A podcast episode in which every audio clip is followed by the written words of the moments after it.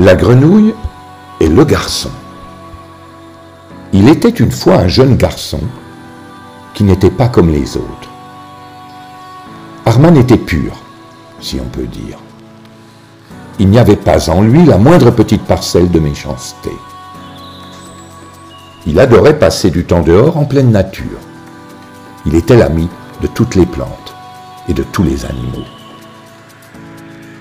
Arman adorait aussi sentir le soleil sur sa peau pendant des heures, sans que cela ne lui provoquât de coups de soleil.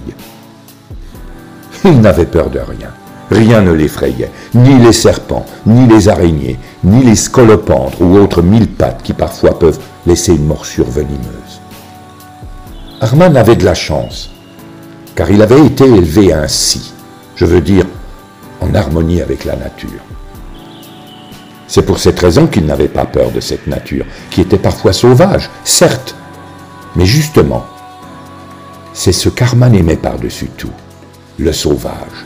Pourtant, il n'était point sauvage lui-même, car il respectait tout ce qui l'entourait, que ce soit la nature, comme nous l'avons dit, mais aussi les autres qu'il rencontrait.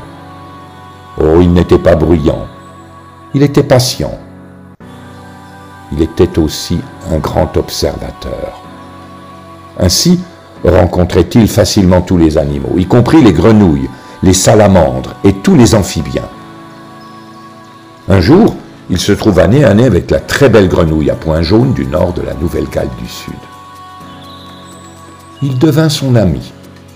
Cette magnifique grenouille s'était égarée dans le salon de la maison. Elle était effrayée du vacarme de la télévision et par la famille qui parlait fort. Il lui parla mais d'une voix douce séraphique. Puis, il se mouilla les mains avant de la prendre délicatement pour la déposer sur son épaule. La belle, grenouille pardon, se trouva fort contente ainsi perchée. Armand continua de lui parler gentiment, sans la brusquer. Elle resta ainsi sur son épaule pendant plus d'une heure. Mais quand le jeune garçon marchait, ils s'habituaient l'un à l'autre. Et puis Armand décida de lui redonner sa liberté, bien que l'idée de la garder ne lui traversa jamais l'esprit. Il sortit, puis il la déposa délicatement dans le jardin.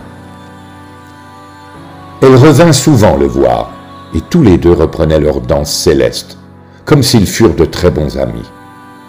Un jour, Armand dit à ses parents que l'amour que nous portent les grenouilles est immense, et personne ou presque ne comprit ce qu'il avait voulu dire.